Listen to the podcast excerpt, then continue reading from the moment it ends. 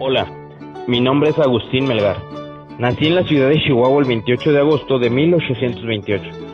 Ingresé al colegio militar el 7 de noviembre de 1846, casi un año antes de que comenzara la batalla que acabaría con mi vida y cambiaría la historia de nuestro país.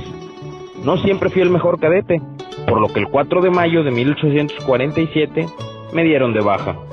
Sin embargo, cuando el enemigo norteamericano se aproximaba a la ciudad, acudí a reinstalarme y defender a mi país.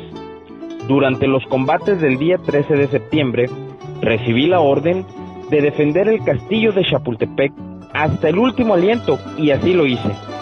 Caí en defensa de mi patria y hoy junto a mis compañeros cadetes que dieron su vida por México, somos recordados como los niños héroes.